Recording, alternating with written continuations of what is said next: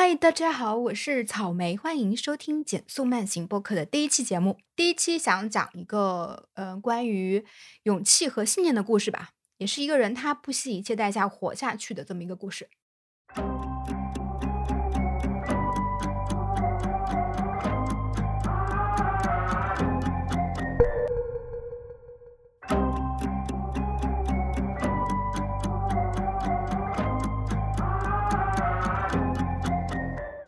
事的开头，我们回到二零零二年的美国盐湖城。嗯，我不知道大家对于盐湖城的这个城市有什么印象哈？反正我最初的记忆就是 NBA 啊，犹他爵士。但其实很多人呐，对这个城市的最初记忆应该也是从二零零二年开始的吧？就这一年，盐湖城举办了二零零二年的冬季奥运会嘛。而且这一届的冬奥比较特殊的是，它举办的时间距离二零零一年的这个九幺幺事件呢不到半年，所以。像冬奥这样的重大赛事呢，官方它投入了非常大的警力和资源去保障一个安全，投入了破纪录的一个安全预算。那照理来说，这个城市应该是非常安全的。但是很可惜的是，这个故事的一开始就非常的让人不安，而且也逐渐让这个城市陷入到了一个不安的情绪当中。事情呢是发生在盐湖城的一个高档的小区里面。啊，五零九号楼的别墅，这个小区的环境是相当的不错啊，我感觉比很多美剧里面那种普通的中产阶层的那种独栋别墅都要更加精致豪华一些，而且绿化面积贼大，用每栋楼都是精心装修过的。那在这个小区的最深处有一个灰绿色屋顶的大宅子，里面住着斯马特一家。这家人呢姓 Smart，就 S M A R T，聪明的那个 Smart。斯马特一家，他家一共有八口人呐。父亲艾德斯马特呢是一个房产经纪人，自己开了一家公司。妈妈路易斯应该是一个全职妈妈。家里呢一共有六个孩子，四个男孩，两个女孩。这一天是二零零二年六月五号，主卧的闹钟时间显示在三点五十八分。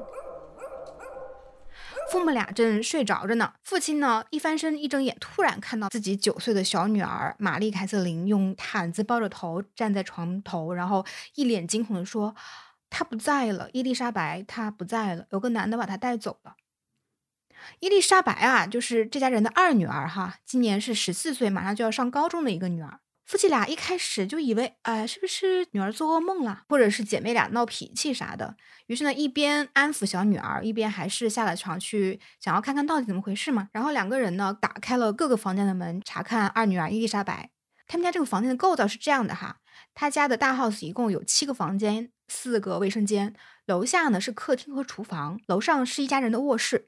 艾德和路易斯夫妻俩睡在一个屋，四个男孩分别睡几个屋。然后伊丽莎白和九岁的小妹啊，玛丽凯瑟琳睡在一个屋，两人是睡在一张床上的。妈妈路易斯呢，他就发现，哎，这个伊丽莎白是真的不在自己屋里面，于是他赶紧就跑下楼去，打开了所有房间的灯。这个时候呢，他看到厨房窗户的纱窗上破了一个。贼大的口子，路易斯脑子嗡的一下，几乎是尖叫着就大声喊：“快快快，赶紧报警！”警察接到九幺幺报警的时候是在四点零一分，在十二分钟后，也就是四点十三分，警察赶到了。根据小妹玛丽凯瑟琳的这个说法呢，几个小时前，姐姐伊丽莎白在给她讲完了睡前故事之后呢，就睡着了。睡到半夜，她觉得自己被推了一下，就醒过来了。正准备继续睡的时候，感觉到。姐姐好像正在从床上爬起来，于是呢，她也迷迷糊糊的睁开了眼。因为这个房间的大窗户啊是没有拉窗帘的，所以从窗外透进来一些月光，在月光下是可以清晰看到房间里面还有另外一个男人的身影。小妹说。感觉这个人他不像是爸爸，也不像是哥哥。他从半睁的这个眼睛的这个缝隙里面，看到穿着红色丝绸睡衣的伊丽莎白被那个黑影正在用一个刀还是一个枪的东西指着，并且听到那个男的很小声的在说：“不要出声，如果动一下，我就杀了你全家。”警察问：“你认识这个声音吗？”小妹回忆说：“他的声音很轻，但隐隐约约是有些耳熟的。”小妹还说啊，这个男的毛发、他的胡子啊、头发是特别的浓密的。之后呢，小妹就感觉到房间的灯打开了，接着姐姐跟着这个影子呢就离开了房间。她先后听到下楼的脚步声，地板咯吱咯吱的声音，然后再听到大厅里面传来了闷闷的，好像是关门的声音。在几分钟之后，周围就完全的安静下来，什么声音都没有了。我们知道啊，人体它在遇到突如其来的这个危险的时候，它的身体其实有的时候是会完全无法动弹的，这是一种身体的自我保护机能，是一种本能啊。所以这个时候，九岁的小妹她躺在被子里面，完全不敢动。她不知道过了多久，她听到楼下的这个老爷钟敲了一次、两次。到敲到第二次的时候，他才敢把这个头从被子里面探出来，接着赶紧用一条毯子包住头，跑到了父母的房间。所以，按照小妹说的这个时间线，姐姐伊丽莎白被带走应该超过两个小时以上了，所以时间是非常紧张的。但这个时候，警方他应该说是毫无头绪，所以警察首先要了解的是伊丽莎白到底是一个什么样子的人，也就是说，受害人的背景是怎样的。这里插播一个小知识。呃，有数据显示，美国每年有八十万起的儿童失踪案，每天就大约有两千多个孩子失踪。那其中的百分之四十八的这个儿童失踪案件，尤其是那些来自于中上层家庭的白人女孩失踪案中，罪魁祸首大部分是亲密的家人啊，或者是朋友，也就是熟人作案。所以警方第一时间呢，还是会怀疑是不是直系亲属做的案。警方在对家人的盘查过程中，也问得非常的直接，甚至是有一些无理。他们就问啊，说，呃，他的伊丽莎白的这人际关系是怎么样子的？他有没有男朋友啊？有没有吸过毒啊？有没有滥交啊？会不会离家出走啊？跟父母的关系怎么样啊？跟哥哥们的关系怎么样啊？喜不喜欢上网等等等等。妈妈觉得说，你们不要耽误时间问我们了。他怎么可能离家出走呢？就没有比丽莎白再让人省心的孩子了。这个孩子啊，乖巧听话，积极上进。这个秋天，他是准备加入高中的田径队的，所以他每天都会练习跑步。那失踪前的一天晚上呢，他还带着妹妹在慢跑，跟家人的关系也是非常的好的。当天晚上，全家人还陪他一起去参加了学校的颁奖礼，在颁奖礼上，他演奏了竖琴。他人际关系也是非常简单，平时基本上就是跟闺蜜玩，也不怎么上网。在睡觉之前呢，伊丽莎白还问妈妈：“哎呀，我能不能去闺蜜家的小木屋度假玩几天啊？”妈妈就说：“哎呀，我跟你爸再商量一下。”这个是他跟父母的呃最后一段谈话了。呃，警方又问了他家大儿子查尔斯，查尔斯是已经读高中还是大学了？就问他你是不是杀了你妹妹啊？你是不是带是不是你的朋友带走了你妹妹？查尔斯说啊，我没有啊。当天晚上我在写论文，写到大概午夜的时候我就睡下了。那么从家人的口中可以大致还原的一个时间线呢是怎样的呢？就是在案发前几天，其实家人是度过了一个非常难过的日子的，因为这个路易斯的爸爸，也就是孩子们的外公呢，因为癌症去世了，全家人这几天还参加了外公的葬礼。那在案发的前一天下午五点钟的时候，父亲艾德开车回家，六点钟全家一起吃晚饭。吃完晚饭，七点多钟呢，全家还赶去了伊丽莎白的学校啊，参加那个学校的典礼嘛。之后一帮子人又回到家里面。晚上十点钟的时候，伊丽莎白回到房间睡觉，睡到半夜大概两点左右，一个黑影进入房间，带走了伊丽莎白。那这个黑影他是怎么进到这个屋子里的呢？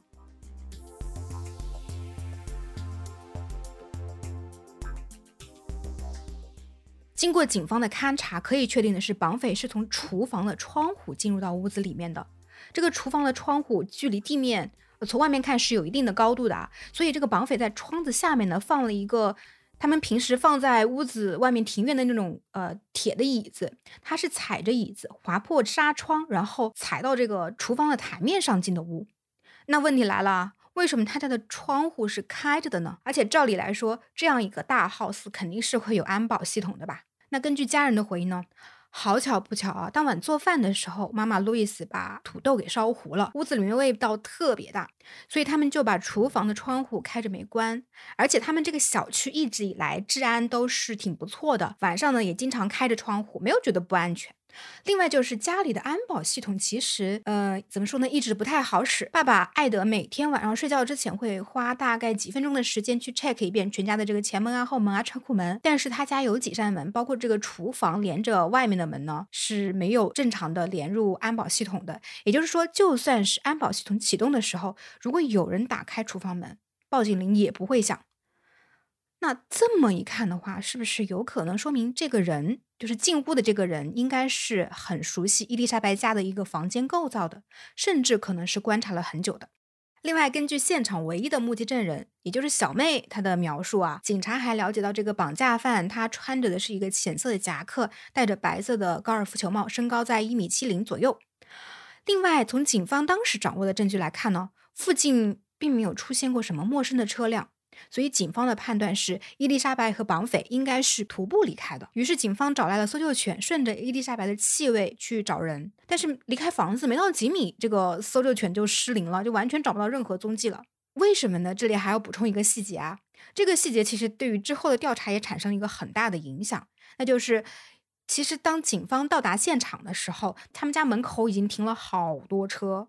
咋回事呢？因为艾德和路易斯在报警完了之后，他们联系到了所有基本自己可以联系到的人，亲戚啊、朋友啊，认识不认识的，好多人来的比警察都快。那警察到的时候，屋里屋外其实已经挤满人了，而且警察也没有第一时间把这里宣布为一个犯罪现场，就没有拉警戒线围起来。直到天快亮的时候，凶案组的一个资深老探员才来到现场，说：“你们在干啥呢？赶紧给我封起来，这里是犯罪现场。”这个时候已经是早上的六点五十四分了。距离案发已经过去五个多小时，而警方这个时候面对的是一个满屋子脚印、满屋子指纹的这么一个犯罪现场。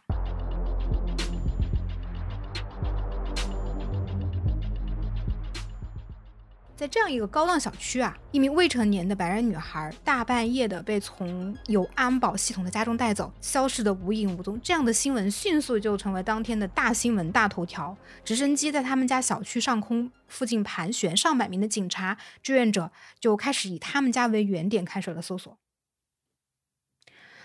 那绑匪之后也完全没有打电话来要赎金的意思，所以这个绑架行为它并不是一个谋财的。那到底是什么目的？又是什么样子的人？为什么要做这样的事情呢？看过美剧《犯罪心理》的听友，不知道记不记得有这样一个案子哈？嗯，是第二季吧，第二季的一个绑架案。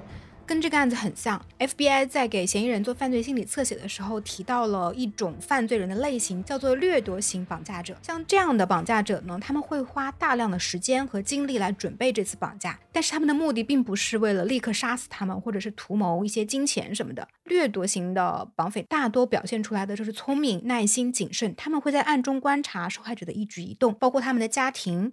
啊，甚至会观察警方的一些动向。他们会在犯罪前准备一个巢穴，比如偏僻的小木屋、地下仓库等等，只有他们自己才能知道的安全所在。因为一旦他们成功了，这个地方就是关押被害者的巢穴，而且这个巢穴是几乎找不到的。类似案件其实有很多啊，他们还举了一个例子，就比如说美国有一个叫约翰·贾梅尔斯克的一个连环强奸绑架犯，他是在自己的家里面建了一个地牢，把这个被害者关起来，有的一关就关上三年，期间他还会详细的记录啊折磨他们的每一个细节。这个人他在一九八八年到二零零三年期间关押了很多个女孩子，都没有被人发现。像这样的掠夺性绑架者，又常常是受害者身边的人，要么是朋友亲戚，要么就是通过工作，呃，很容易接近或者观察受害者的一群人，比如说家庭成员啦，或者是隔壁的邻居，总之就是那种你怀疑不到的那些人。于是，在熟人作案的这个方向，警方开始了着重的调查。首先呢，当然是家中所有的男性成员。那除了艾德以外呢，还有艾德的哥哥，也就是伊丽莎白的呃叔叔 Tom Smart。汤姆是当地的一家报纸的记者，他也是事发之后第一批马上就赶到现场的人。也就是因为他啊这个记者的身份呢，呃，当时基本上所有的当地媒体都报道了伊丽莎白被绑架的案子。警方对艾德和汤姆都进行了测谎仪的测试，两人的嫌疑都被排除了。警方同时根据伊丽莎白家的这个交际圈啊，列出了一个很长的嫌疑人名单，然后逐一的去进行排查。这里我不得不说一下，这家人是真的非常善良的一家人。比如说他们在路上啊看到流浪汉，那会给一些零钱，同时呢，他们还会主动的给一些工作 offer，说如果有意向来我们家工作的话，可以来我们家院子里帮忙干干活呀。啊，打扫打扫院子啊之类的。如果有一些技术的那些人，还会让他们帮忙修修屋顶啦、刷刷墙啊。而且艾德不是一个房产经纪人嘛，他其实一直在对他们家的这个房子啊进行翻新，所以他家经常就会出入各种各样的修理工人啊、房产经纪人啊、包工头啊之类的。那在这长串的嫌疑人中，很快就有一个警方锁定的对象，这个人叫做理查德·里奇，四十八岁。他是二零零一年开始帮伊丽莎白家做一些院子里的杂活的。还有比如说刷刷刷油漆啊之类的，这个人性格非常外向、健谈啊，全家人都很喜欢他，所以他一直在家里进进出出。孩子们呢都也认识他，他对这个家里面各方面都很了解，甚至知道他们家备用钥匙放在哪儿。艾德还把自己的吉普车半卖半送给了他，就只要他每周过来工作四十个小时，就按揭啊，工作个半年的样子，车就归他了。但是随着时间的推移，他们发现李奇这个人虽然很好相处，也很勤快，但是手脚特别不干净。自从他来工作之后，他们就经常会丢一些东西，甚至有一次路易斯还发现自己特别喜欢的一个手链不见了，他们当场就啊扯皮闹掰了。后来才知道这个人是有前科的啊，不仅吸烟酗酒，还小偷小摸。他最惯常的作案手法就是潜入呃他工作的那些人的家里面，从孩子们的房间里面偷东西。因为这样的话，可能大人会认为，哎，是小孩子不小心弄丢的，而不是被偷的。警方继续再挖这个人的案底，发现哦，不得了，这个人就不单单是偷东西那么简单。他在十九岁的时候有过强奸指控的前科，那同时在一九八三年的时候还犯了一个大事情，他去抢劫了一家药店，同时还开枪打死了一名警察，判了几十年。二零零二年底才从牢里被放出来，呃，假释出来哈。于是六月十四号，也就是案发后的十天，警察和假释官一起啊，就来到了他所这个李奇所居住的拖车房车区。这个地方是距离伊丽莎白家大概一个三十分钟的一个车程的一个地方。警察搜查了他家啊，发现确实他们家有很多不属于这个家的一些东西，比如说香水瓶啦、珠宝啦，还有各式各样的贝壳类的这种酒杯啊。经过艾德的确认呢，这些东西确实是他们家丢过的物品。另外，警方还搜出了一把大的砍刀和一顶浅色的帽子。前面小妹曾经说过嘛，带走伊丽莎白的人有一个白色的帽子。那面对这些证据，李奇终于承认了，是是他偷的路易斯的手镯。他还曾经偷偷闯进过邻居家偷东西，但是他坚决否认自己跟伊丽莎白这个绑架案是有关系的。然后李奇的这个妻子安吉拉也证实说，五号那天早上醒来的时候，李奇就在我身边。我们六点半左右一起起的床，一起抽烟、喝咖啡、看报纸。我们当时还一起在新闻上看到了伊丽莎白被绑架的这个案子。那警方就说。哎，别废话了，来测谎吧，看看你有没有说谎。那结果，李奇竟然很顺利的就通过了警方的测谎。对此，伊丽莎白的家人是很不能理解的，因为他们觉得这个李奇啊，他油嘴滑舌，满嘴瞎话，是吧？那他能通过测谎，我们一点都不吃惊。不管怎样，李奇他还是被捕了，而且是被起诉了。检察官对李奇提出了一个重罪指控，罪名就是入室抢劫，而且是多次的入室抢劫，而且再加上他是在假释期内再犯。罪上加罪啊！如果罪名成立的话，他下半辈子也肯定是会在监狱中度过的。但依然没有解决的问题就是，是不是他带走了伊丽莎白？如果是他的话，伊丽莎白现在还活着吗？他会把她带到哪里去呢？在绑架案上依然是没有太多进展的。李奇本人对于伊丽莎白案子相关的任何问题也是拒不回答。就在僵持不下的时候，最糟糕的事情发生了。八月三十号，艾德接到了一个电话，是案件的调查员打来的。他说，李奇在监狱里面。突发脑出血，人没了，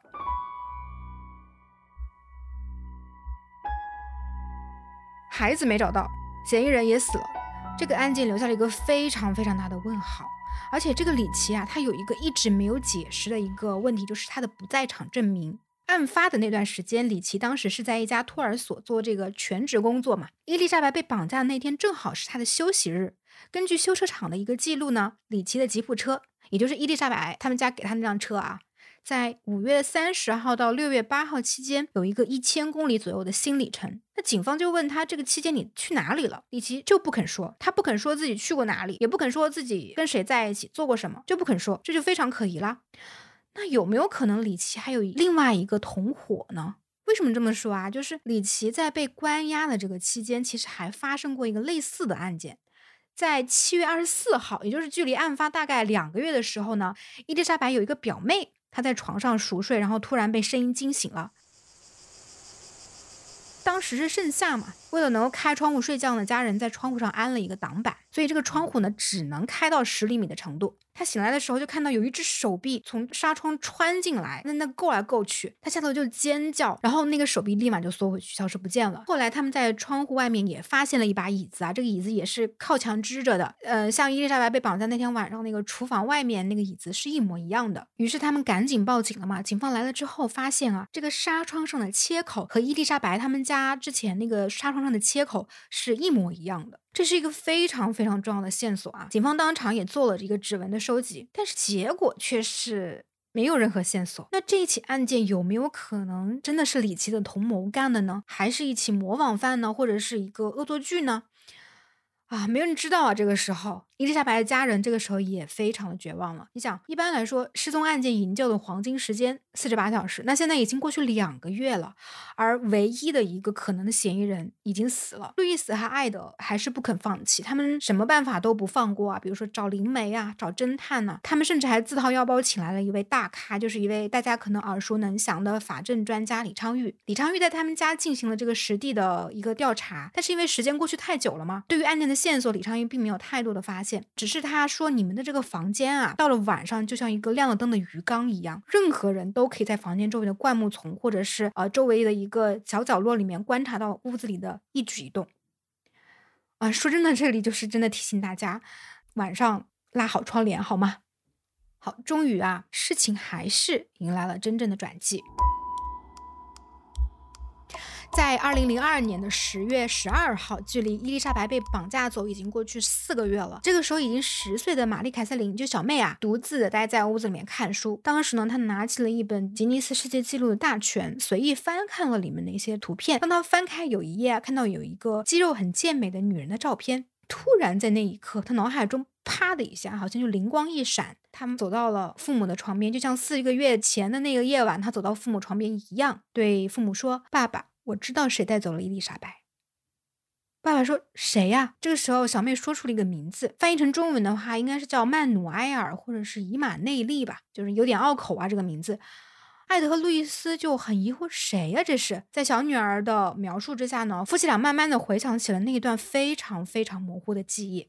大概在一年前吧，二零零一年十一月的时候，一家人去超市购物，包括十四岁的伊丽莎白啊，九岁的玛丽凯瑟琳啊，他们在超市门口呢就遇到了一个流浪汉过来乞讨。嗯，说是流浪汉可能不太准确啊，在我们的语境里面，可能有点像类似于那种化缘的僧人那种。就这个人他穿的非常的干净，然后嘴里面念念有词一些宗教的一些词语，加上伊丽莎白他们一家本身也是很虔诚的这个信徒，于是呢他们就停下来，路易斯过去给了这个人五五美元。在交谈过程中，路易斯。次问这个自称是曼努埃尔的人说：“你有没有兴趣来我们家打个零工啊？呃，扫个树叶，修理一下屋顶什么的。”这个人就很欣然的接受了这份工作，在他们家工作了大概有五个小时的时间。打零工的这段时间啊，这个男的一直都在和艾德在屋顶干活，基本上是没有怎么跟小孩打过照面的。艾德就问。宝贝，你真的没有记错吗？真的是这个人吗？小妹说：“是的，我记得他的名字，我记得他来我们家的那一天，他当时背着一个绿色的包包，他还记得他的声音。那天晚上他在卧室里面听到的就是这个声音。但是艾德和路易斯真的是完全不记得有这样的一个人了，因为来他们家打零工的人实在是太多了，而且这个人在他家干了也也就不到半天。艾德甚至没有在给警方的那个 list 里面提到有这个人。说真的啊，这里真的很难理解为什么突然间小妹的回忆这么清晰，但是她就是记得。”你想啊，九岁突然目睹姐姐在眼前被胁迫走，这种创伤很可能会造成一个这个 PTSD 嘛，创伤后的应激障碍的，可能会形成某种形式的一种失忆。然后呢，这些看似被遗忘的记忆，也有可能会随机的浮现出来，或者是被一种不寻常的一些事情触发出来，可能就是这样的一种情况吧。那父母赶紧把这个今天的大线索通知给了警察，玛丽凯瑟琳马上也被带去了这个当地的儿童司法中心去进行了很长时间的一个询问。但是警方把麦努埃尔几个名字输入数据库的时候呢，他们并没有找到任何匹配的名字。那显然啊，这个名字很可能只是一个化名嘛。而且警方对于一个十岁孩子突然恢复记忆，想起绑匪是谁的这个新进展，其实。是持怀疑态度的，而且这个时候警方依然觉得李琦才是真正的绑匪。虽然这个人已经死了，但是大部分的线索啊依然是指向他的。艾德和路易斯没有办法，他们只能靠自己嘛。于是他们联系了当时美国一个很红的一个罪案类的节目啊，《美国头号通缉犯》这档节目。节目组放出了嫌疑人的画像，并且持续对这个案件进行了一个报道。节目播出之后呢，警方接到了很多线索。那时间来到三月十二号的下午一点钟左右，盐湖城当地的警方同时接到了好几个女性打来的电话。其中有一名叫做 Nancy 的，她说：“我是美国头号通缉犯这档节目的观众啊，我看到电视上的那个绑架犯了。他走在路上面，三个人一起，一男两女，其中有一个肯定就是电视上的那个人。另外一个叫 Anita 的也打电话来说，他说我特地下车去看了，我确定就是电视上的那个人。好，警方呢按照他们说的赶到了现场，拦住了这个走在路上的三个人，要求他们出示证件。其中那个男的就说：我们是来自于佛罗里达迈阿密的马歇尔一家。”他还说：“我们是不需要身份证明的，因为我们是上帝派来的使者。”警方一脸问号：“啊，什么？”其中有一个警察呢，就把打扮的非常怪异的一个女性拉到一边。这个女孩呢，她戴着灰色的假发以及非常夸张的大墨镜，看起来眼睛非常的不安。她不敢直视警察。警察仔细的观察了一下她的脸，就问她：“这两个人跟你是什么关系？”这个女孩很小声的说：“呃，是父母。”警察又追问到说。你父母是干什么的？你多大了？女孩说十八岁了，但是她说不上来她父母是干什么的。这个时候，警方的另一波调查员也赶到了现场，他们拿来了伊丽莎白的一张失踪传单，他们指着照片上的人说：“你是他吗？你是伊丽莎白·斯马特吗？”女孩盯着照片，哭着说：“如果你说是，我就是。”终于啊，在噩梦般的夜晚过去了九个月之后，伊丽莎白的父母接到他们最希望接到的那通电话。警察在电话那头说：“我们发现了一个无家可归的女孩，她可能是伊丽莎白。”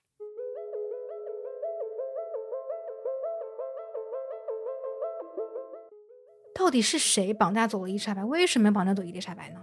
这几个月中之间发生了什么样的事情呢？警察在审讯室里面，对面坐着的是那个跟伊丽莎白一起走在路上并被带回来的那个男的。这个人的真名是布莱恩·大卫·米切尔。好，我们先回头来看一下这个米切尔到底是个什么人吧。米切尔是一九五三年十月十八号出生在犹他盐湖城的，他是家里六个孩子的第三个。妈妈艾琳呢是一个教师，父亲希尔是一个社会工作者。邻居都说他们家这家人呢虽然古怪，但还算正派。米切尔的童年最初看上去还是挺正常一个孩子啊，参加过少年棒球联盟。然后艾琳呢也是一个充满爱心的母亲。但希尔就他父亲这个人多少是有点问题的。米切尔在八岁的时候，希尔就给他看医学杂志上各种露骨的性爱图片，所谓的教导他关于性的知识，给他看了大量的关于性方面的书籍。为了所谓的这个教育儿子独立呢，他把十二岁的米切尔开车送到另外一个镇上一个完全陌生的地方，然后让他自己独自找找路回家。就在这样的教育之下啊，随着年龄的增长，米切尔就经常跟父母吵架，而且他的性格呢也是非常非常孤僻的，越来越古怪，不太能跟人正常的一个相处了。大约在十六岁的时候，他因为把自己的隐私部位暴露给儿童看，被送进了少管所。从少管所出来之后，父母就是一方面觉得这个孩子太丢脸了，另外一方面他们相处起来也是无休无止的争吵。于是艾琳呢就把儿子送去了外婆家。在搬走了不久之后，这个米切尔就辍学了。而且也开始了呃不归路，就是吸毒、酗酒。到十九岁，米切尔就有了第一段婚姻，跟一个十六岁的女孩结婚啊，生孩子，两人又离婚，还争夺监护权。到了二十七岁的时候，米切尔其实有过一段那种洗心革面的时期吧，他也不吸毒了啊，经常去参加一些教会的活动。之后就有了第二段婚姻，第二任的妻子叫黛比，黛比本来就有三个孩子，然后再加上米切尔的自己的孩子之后，两人又生了俩。说实话，我这个算术也是跟不上了啊，就是孩子太多了。反正第二次婚姻呢也过不下去。黛比说米切尔这个人控制狂、虐待狂，而且每天神神叨叨的，就跟自己说啊，撒旦又怎么样啦，啊，神仙又怎么样啦之类的，反正就过不下去。分居期间，黛比还报告说米切尔对他们家的三岁的儿子和一个女儿进行了性虐待，但是黛比当时没有报警，就只是跟类似于社区居委会的人说了。当时呢，在社区的建议下，就没有继续再追究。于是第二段婚姻也不欢而散了。接着，米切尔离婚之后，马上又跟一个叫做旺达的女人结婚了。这个旺达自己也已经有六个孩子了，有几个是跟了他前夫的，那还有几个孩子呢？跟他跟米切尔一起住嘛。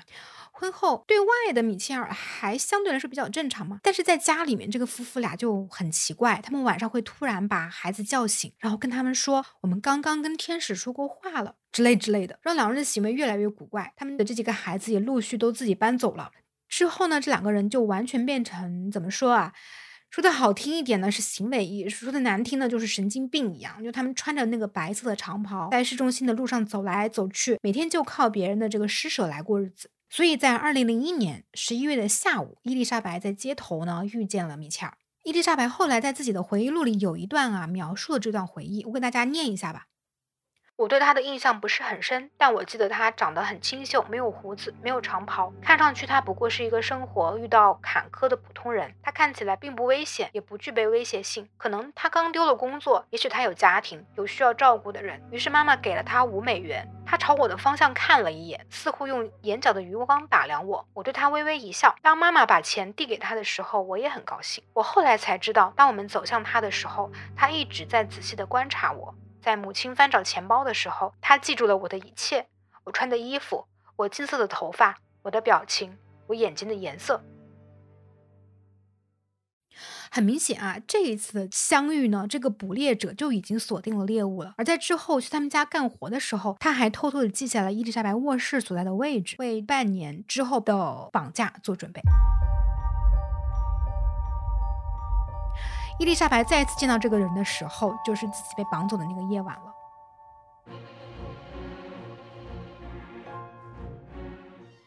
那天晚上，伊丽莎白睁开眼睛，看到一个黑衣人站在自己的身边，用刀抵住他的喉咙，说：“别出声，下床，否则我杀了你和你的家人。”伊丽莎白觉得自己是在做梦吧，但是后一秒，她的脖子就感觉到了刀的这个冰冷和刺痛感。这个时候，黑衣人又一次在她耳边说。别出声，下床，否则我杀了你和你的家人。伊丽莎白不敢叫，她老老实实下床，穿上了自己的白色跑鞋。黑衣人用刀抵住了伊丽莎白，让她走在前面。他们离开了房间，穿过背后的马路，上了山。一路上，他们都在攀岩，穿过各种灌木、石头路，周围一片漆黑。但是这个男的走得非常快，就很明显，他对这个路况非常的熟悉。中途休息的时候，伊丽莎白也终于认出这个男的，也就是半年前跟他有一面之缘的那个流浪汉。那天晚上，米切尔强迫伊丽莎白走了七公里，到达了郊区的一个叫甘西峡谷的地方。他在那个地方专门的搭建了一个隐蔽的庇护所，挖了一个六米长的槽，上面用树枝还有泥土搭了一个简易的棚子。到达这个营地之后，伊丽莎白也第一次见到了旺达，也就是米切尔的第三任妻子。这个女人有一头的棕灰色头发，非常的杂乱，眼神也很呆滞。但是当她看到伊丽莎白来的时候，突然，整个人变得非常的兴奋，而他下一件做的事情就是逼伊丽莎白脱掉了她的红色睡衣，让她穿上了他们同款的白色长袍。旺达给伊丽莎白洗了澡，然后把伊丽莎白丢到了一个脏兮兮的垫子上。之后，米切尔举行了他们所谓的一个婚礼。等伊丽莎白再醒来的时候，她的脚踝被锁在了锁链上，锁链的另一头被绑在了树上。米切尔把这个锁链的唯一的钥匙挂在自己的脖子上面。之后的几乎每一天，米切尔都会对他实施强奸，并且不断的威胁、控制和 PUA 他，说如果你但凡想跑，我就杀了你和你的家人，你九岁的妹妹，你就这么自私吗？因为想离开我而导致你全家被杀吗？等等等等。一个十四岁的女孩日复一日的有这样的遭遇，常人是真的很难想象的。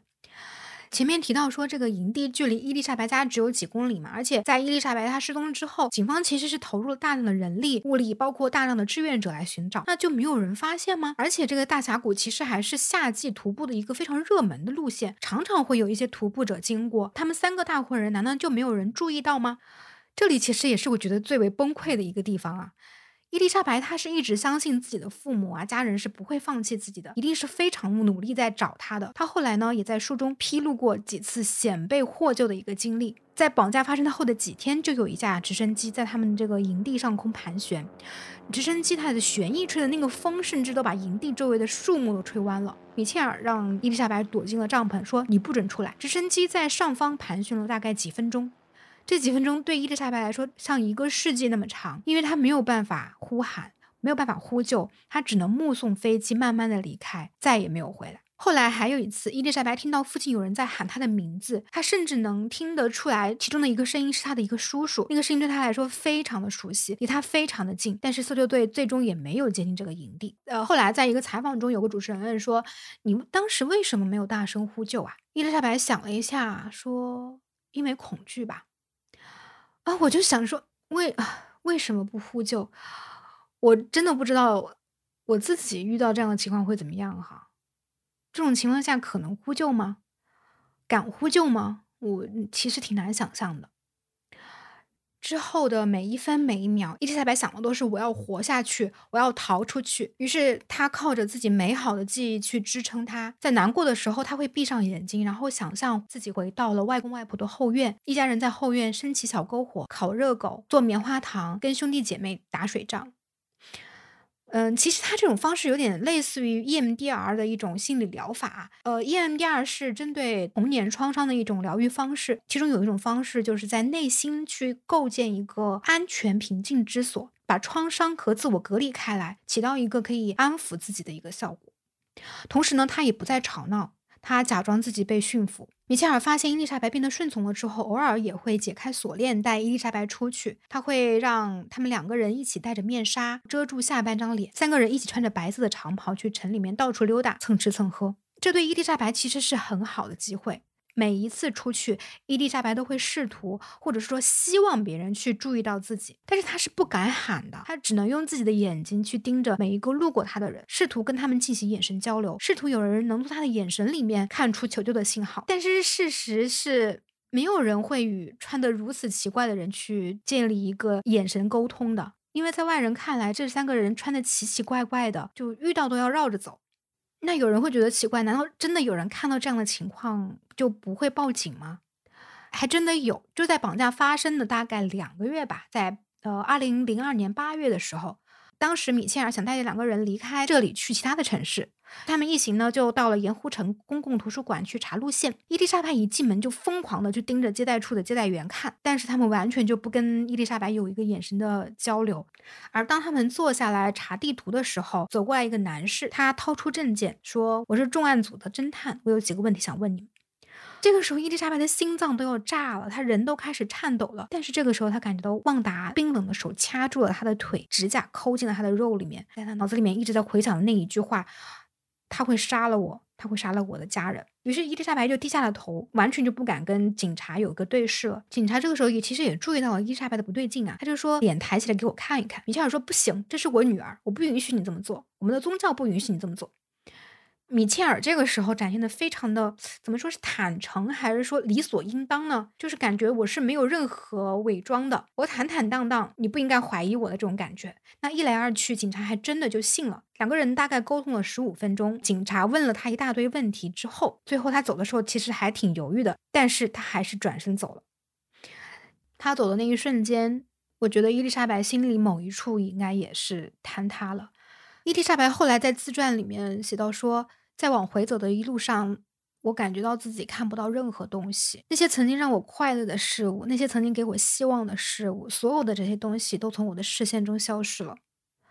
我不再留意任何逃跑的机会，我甚至不再去想它，我只感到痛苦。这也许是我有生中感到最深的一次。在之后，盐湖城大街上经常就能看到一个男的带着两个戴面纱的女人，他们出现在市中心的街道派对，出现在杂货店，出现在快餐店，甚至快餐店门口就贴着伊丽莎白的寻人启事。在近千名志愿者警察苦苦寻找伊丽莎白的时候，她穿着显眼的不能再显眼的衣服在外面活动。在九月份的时候，甚至啊，甚至在九月份的时候，有一个自由摄影师在盐湖城市中心的一个这种户外派对上面拍到了几个穿着白色长袍的人，其中有一个人就是伊丽莎白。照片里面的伊丽莎白戴着面纱，她只露出眼睛，那个眼神，我是第一次觉得“恐惧”这个词它有了具象化的表达。照片我会放在 show notes 里面。后来，这个照片也被用作了关于这个案件的一本书的封面，书名就叫做《众目睽睽之下》。这本书也提到了很多警方在处理伊丽莎白案件的调查过程中的多次的严重的失误和不专业。最离谱的地方在于呢，前面也说到了，米切尔的嫌疑人画像曾经是在这个电视节目嘛，《美国头号通缉犯》上播出过嘛。当时是二零零三年的二月十五号，在当天呢，其实就已经有人认出了这个绑架犯是谁了，那个人就是旺达的儿子德里克。他看完电视，立马打电话给自己的哥哥说：“他说哥，你看电视上那个人是不是就是我们那个傻叉继父？还有一个人就是米切尔的前妻黛比。”他看完之后，立马打电话给警察说：“这个人就是米切尔，而且他还有前科。而且就在嫌疑人画像播出的同一天啊，米切尔他因为闯进一个幼儿园被捕了，被捕之后还呃跟法官有一个互动，你知道吗？就是被判了一个轻罪的一个缓刑，交了罚金就被放出来了。他在这个过程中用了一个假名，就是没有被发现，竟然也给他蒙混过关，是不是很离谱？难道警察是不看电视的吗？唉，那不得不感谢的就是伊丽莎白的家人从头到尾都没有放弃过女儿。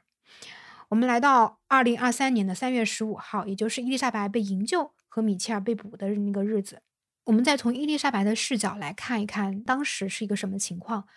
伊丽莎白跟着米切尔走在街头，这个时候啊，警察拦住他们。其中一个警察呢，把伊丽莎白拉到了一边，问伊丽莎白：“你叫什么名字？”米切尔这个时候插话说：“她是我女儿，叫什么什么什么。”而当时说了个假名。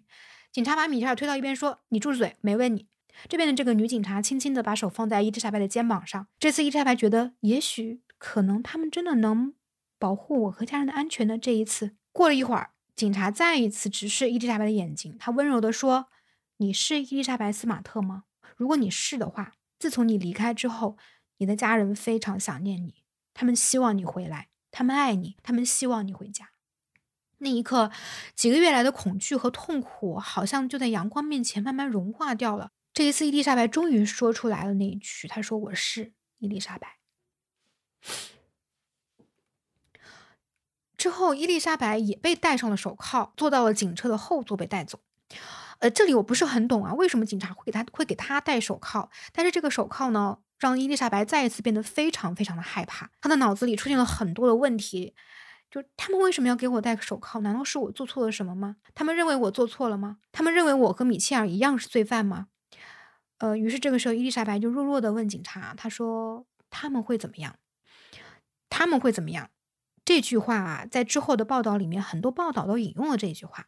大家，嗯，包括警察啊，都以为伊丽莎白还在担心这两个猪头，就以为伊伊丽莎白是斯德哥尔摩了。而实际上，当时伊丽莎白想的是，她非常非常害怕自己会跟米切尔关在一个牢房里面，她害怕自己又要被伤害了。他当时说这句话，其实是想确认自己不会像他们一样。不过不用担心，伊丽莎白在警察局见到了父母，在做完了取证之后，当天晚上伊丽莎白就回到了家里面。这个时候是二零零三年的三月份。那案件的审判呢，是在二零一零年开庭的。在审判期间，伊丽莎白连续两个月站在法庭上，她详细的、勇敢的讲述了她被囚禁的九个月里面所遭遇的可怕的性虐待、可怕的遭遇。也正是因为她的证词，将绑架她的这两个人定了罪。米切尔被判无期徒刑，不得保释，会在戒备最森严的联邦监狱度过余生。旺达被判了十五年的监禁。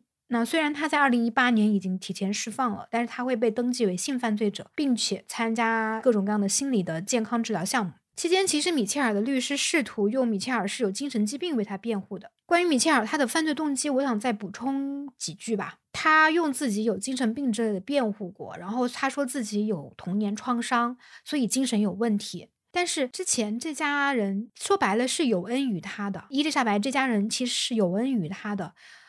精神问题不是恩将仇报的理由，童年创伤也不是恩将仇报的理由，也不是他伤害任何人的理由。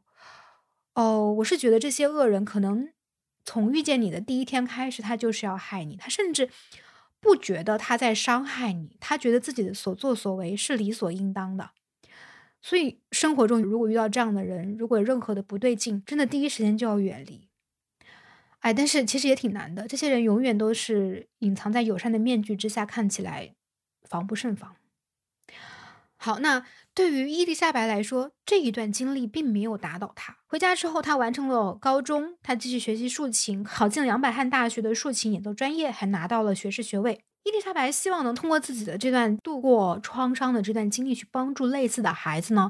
她成立了一个基金会，就叫伊丽莎白斯马特基金会，致力于推动儿童诱拐和康复相关的立法的变革，以及消除性剥削、性虐待还有性贩卖的各种各样的社会问题。她对自己的经历也是非常坦然面对的，把自己的故事也写成了自传。她还帮忙编写了一本叫做《你并不孤单的幸存者指南》，鼓励有类似经历的儿童不要放弃。直到今天，他也继续在帮。助跟自己有过相同经历的一些人。案子说到这里，还有几个地方想补充一下。嗯，有一句话啊，我觉得伊丽莎白说的特别好，就是有一次记者问他说：“你有没有想过，如果没有被绑架，你现在会在做什么？”伊丽莎白说：“我完全没有办法想象另一种生活。”嗯，他说这次绑架让他变得比以前更加坚强了，但是他又停顿了一下说：“但是我认为任何人都不需要这样的坚强，真的，就每个人都平平安安、顺顺利利的好吗？”就是我们不需要这样的坚强，也能过得好生活才对。另外呢，就是为什么伊丽莎白没有求救的这个话题，后来很多人也会觉得，包括很多文章啊、采访报道中都提到了说，为什么伊丽莎白没有求救的这个问题，说伊丽莎白是患有斯德哥尔摩综合症。那还有人觉得她被洗脑了。我觉得提出这个问题的人就真的是没有心。后来伊丽莎白她在。那他的自传里面说过他的一些感受，他所做的一切其实都是为了生存，他才会去听从绑架者的话。他从来没有跟绑架者产生过任何任何的感情，他和施害者之间唯一的情感就是恐惧，没有任何其他的东西。而且没有经历过的人，永远也不会知道自己会做出什么样的反应的。后来有一些类似案件中，伊丽莎白也会接受采访，他说：“我永远不要问受害者，你为什么没有求救？你为什么没有逃跑？”因为幸存者听到的只是你应该做点什么和你走了这么久都是你的错，但是事实上，不管受害者做出什么样的反应也好，错的永远都是实施侵害的那个人。还有就是伊丽莎白最后能够获救，我不得不说非常的幸运。我看到有一个数据是说，二零零二年，也就是案发的那一年，美国警方接到过八十万起类似的儿童绑架、失踪报案啊！我不知道这个数字从哪里来的，太触目惊心了。嗯，很多案件或者说很多受害人肯定都没有伊丽莎白那么的幸运。我觉得这个可能还是要多亏他的父母和他的家庭一直对他不放弃，而且在回家了之后呢，他的父母家人也从来没有去细问过发生了什么事情，或者是责备过他什么事情。嗯，因为这种正向的社会关系其实是疗愈童年创伤一个非常有效的方法嘛，所以他的家人陪伴在他身边，给予他需要的爱。这就是为什么伊丽莎白之后依然能够那么阳光、那么闪闪发亮的出现在所有人面前的原因。好了，今天的故事呢就说到这里。嗯，欢迎大家在评论区留言说一说你对这个案件的看法。那我们下一期见吧，拜拜。